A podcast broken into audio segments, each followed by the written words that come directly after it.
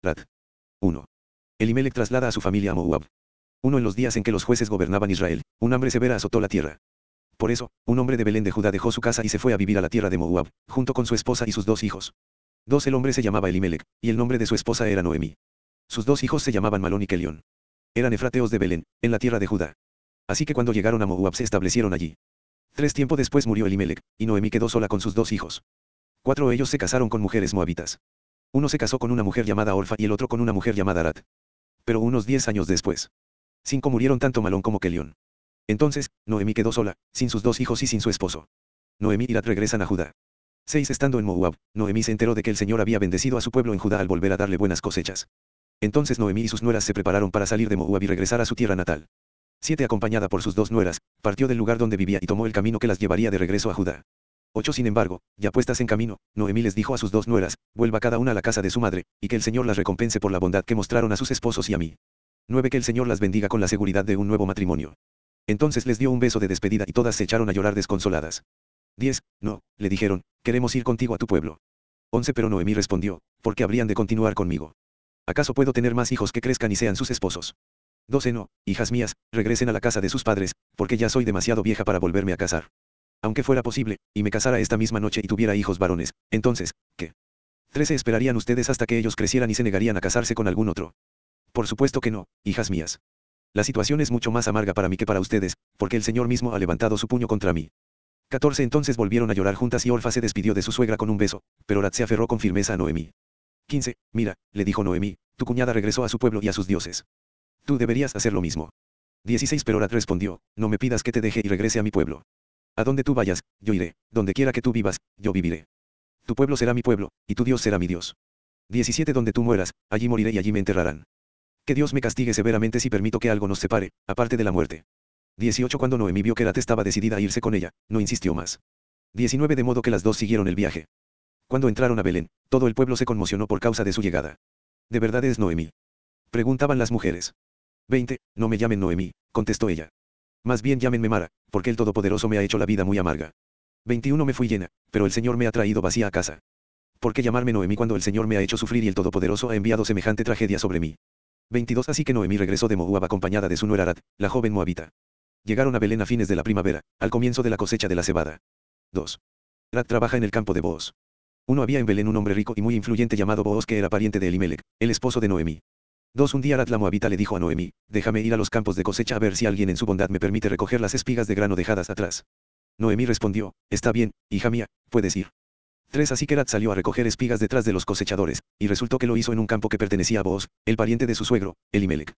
4. Mientras estaba allí, llegó Boaz de Belén y saludó a los cosechadores, el Señor sea con ustedes. Les dijo. El Señor lo bendiga. Respondieron los cosechadores. 5. Entonces Boaz le preguntó a su capataz, ¿quién es esa joven que veo allá? ¿De quién es?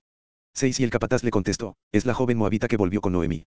7. Esta mañana me pidió permiso para recoger grano detrás de los seguedes. Desde que llegó no ha dejado de trabajar con esmero, excepto por unos momentos de descanso en el refugio.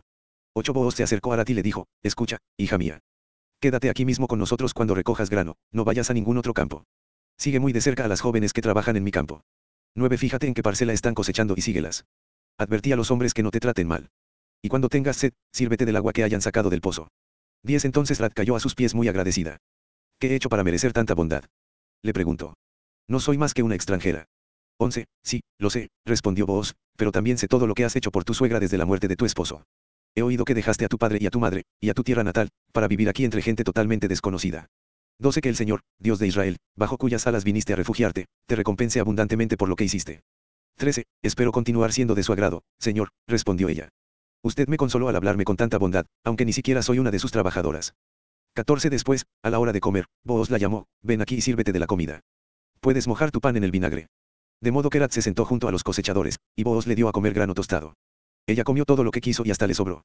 15 Cuando Rat regresó a trabajar, Boaz ordenó a sus trabajadores, déjenla recoger espigas aún entre las gavillas, y no se lo impidan. 16 Además, arranquen de los manojos algunas espigas de cebada y déjenlas caer a propósito. Permítanle recogerlas y no la molesten. 17 Así que Rat recogió cebada allí todo el día y, cuando la desgranó por la tarde, llenó toda una canasta. 18 Luego la cargó de vuelta al pueblo y la mostró a su suegra. También le dio el grano tostado que le había sobrado de su comida. 19. ¿Dónde recogiste todo este grano hoy? Preguntó Noemí. ¿Dónde trabajaste? Que el Señor bendiga al que te ayudó.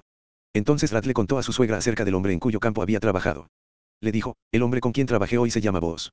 20. Que el Señor lo bendiga. Le dijo Noemí a su nuera. Nos muestra su bondad no solo a nosotras sino también a tu marido que murió. Ese hombre es uno de nuestros parientes más cercanos, uno de los redentores de nuestra familia. 21 Entonces Rat dijo, es más, vos me dijo que volviera y me quedara con sus trabajadores hasta que termine la cosecha. 22. Excelente. Exclamó Noemí. Haz lo que te dijo, hija mía. Quédate con las jóvenes hasta que termine la cosecha. En otros campos podrían molestarte, pero con él estarás segura.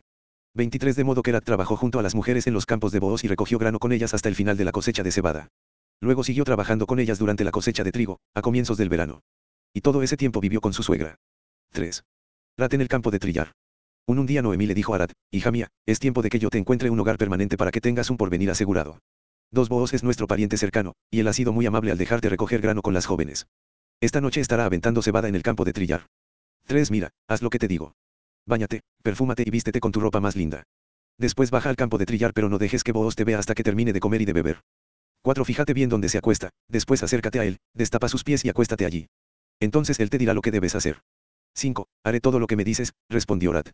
6. Así que esa noche bajó al campo donde se trilla el grano y siguió las instrucciones de su suegra. 7. Después de que Boaz terminó de comer y de beber y estuvo de buen ánimo, se acostó al otro extremo del montón de grano y se durmió. Entonces Rat se acercó sin hacer ruido, le destapó los pies y se acostó. 8 alrededor de la medianoche, Booz se despertó de pronto y se dio vuelta. Entonces se sorprendió, al encontrar a una mujer acostada a sus pies. 9. ¿Quién eres? Preguntó. Soy Rat, su sierva, contestó ella. Extienda sobre mí el borde de su manto ya que usted es el redentor de mi familia. 10. El Señor te bendiga, hija mía. Exclamó Booz. Muestras aún más lealtad familiar ahora que antes, pues no has ido tras algún hombre más joven, sea rico o pobre. 11. Ahora, hija mía, no te preocupes por nada. Yo haré lo que sea necesario, porque todo el pueblo sabe que eres una mujer virtuosa. 12. Pero aunque es cierto que yo soy uno de los redentores de tu familia, hay un pariente más cercano que yo. 13. Quédate aquí esta noche, y por la mañana hablaré con él. Si está dispuesto a redimirte, muy bien, que se case contigo. Pero si no está dispuesto a hacerlo, entonces, tan cierto como que el Señor vive, yo mismo te redimiré. Ahora acuéstate aquí hasta la mañana. 14 Entonces Rat se acostó a los pies de Booz hasta la mañana, pero ella se levantó muy temprano, antes de que hubiera suficiente luz para que una persona pudiera reconocer a otra, pues Booz había dicho, nadie debe saber que estuvo una mujer aquí en el campo de trillar. 15 Luego Booz le dijo, trae tu manto y extiéndelo. Entonces él midió seis medidas de cebada sobre el manto y lo colocó sobre las espaldas de ella. Después él regresó al pueblo. 16 Cuando Rat volvió a donde estaba su suegra, Noemí le preguntó, ¿qué sucedió, hija mía? Rat le contó a Noemí todo lo que Booz había hecho por ella. 17 y agregó, me dio estas seis medidas de cebada y dijo, no vuelvas a tu suegra con las manos vacías. 18 Entonces Noemí le dijo, ten paciencia, hija mía, hasta que sepamos lo que pasa. El hombre no descansará hasta dejar resuelto el asunto hoy mismo. 4. Booz se casa con Rat. Un Booz fue a la puerta de la ciudad y allí se sentó. En ese momento, pasó por ese lugar el redentor de la familia que Booz había mencionado, así que lo llamó, amigo, ven, siéntate aquí. Quiero hablar contigo. Así que se sentaron juntos. Dos enseguida Booz llamó a diez líderes del pueblo y les pidió que se sentaran allí como testigos. Tres entonces Booz le dijo al redentor de la familia, tú conoces a Noemí, la que volvió de Moab. Está por vender el terreno que pertenecía a Elimelech, nuestro pariente. Cuatro pensé que yo debía hablar contigo para que pudieras redimir la tierra si deseas hacerlo. Si quieres la tierra, entonces cómprala ahora en presencia de estos testigos. Pero si no quieres la tierra, házmelo saber ahora mismo, porque, después de ti, soy el pariente más cercano para redimirla. El hombre respondió, muy bien, yo la redimo. 5 Entonces le dijo Booz, por supuesto, al comprar tú la tierra de Noemí, estás obligado a casarte con Rad, la viuda moabita. De esta manera ella podrá tener hijos que lleven el nombre de su esposo y así conservar la tierra para su familia. 6. Entonces no puedo redimir la tierra, respondió el pariente redentor, porque esto pondría en peligro mi propia herencia. Redime tú la tierra, yo no lo puedo hacer. 7. En esos días era costumbre en Israel que cualquiera que transfiriera un derecho de compra se quitara la sandalia y se la entregara a la otra parte. Esto hacía válida la transacción de una manera pública. 8. Entonces el otro redentor de la familia se quitó la sandalia mientras le decía a Booz, compra tú la tierra. 9. Entonces Booz les dijo a los ancianos y a la gente que estaba alrededor, ustedes son testigos de que hoy le compré a Noemí toda la propiedad de Elimelech, Kelión y Malón. 10. Además, junto con la tierra adquirí Arad, la viuda moabita de Malón, para que sea mi esposa. De este modo ella podrá tener un hijo para que el nombre de la familia de su difunto esposo continúe y herede aquí, en su pueblo natal, la propiedad de su familia. Hoy todos ustedes son testigos. 11. Entonces los ancianos y toda la gente que estaba en la puerta respondieron, somos testigos. Que el Señor haga que esta mujer que va a ser parte de tu hogar sea como Raquel y Lea, de quienes descendió toda la nación de Israel. Que prosperes en Efrata y que seas famoso en Belén. 12. Y que el Señor te dé descendientes por medio de esta joven que sean como los de nuestro antepasado Fers, el hijo de Tamer y Judá. Los descendientes de Booz. 13. Así que Booz llevó a Arat a su casa y la hizo su esposa. Cuando se acostó con ella, el Señor permitió que quedara embarazada y diera a luz un hijo. 14. Entonces las mujeres del pueblo le dijeron a Noemí, Alabado sea el Señor, que te ha dado ahora un redentor para tu familia. Que este niño sea famoso en Israel. 15. Que él restaure tu juventud y te cuide en tu vejez. Pues es el hijo de tu nuera que te ama y que te ha tratado mejor que siete hijos. 16. Entonces Noemí tomó al niño, lo abrazó contra su pecho y cuidó de él como si fuera su propio hijo. 17. Las vecinas decían, por fin ahora Noemí tiene nuevamente un hijo. Y le pusieron por nombre Obed. Él llegó a ser el padre de Isaí y abuelo de David. 18. Este es el registro genealógico de su antepasado Fers. Fers fue el padre de Jezrón. 19. Jezrón fue el padre de Ram. Ram fue el padre de Aminadab. 20. Aminadab fue el padre de Naasón. Naasón fue el padre de Salmón. 21. Salmón fue el padre de Booz. Booz fue el padre de Obed. 22. Obed fue el padre de Isaí. Isaí fue el padre de David.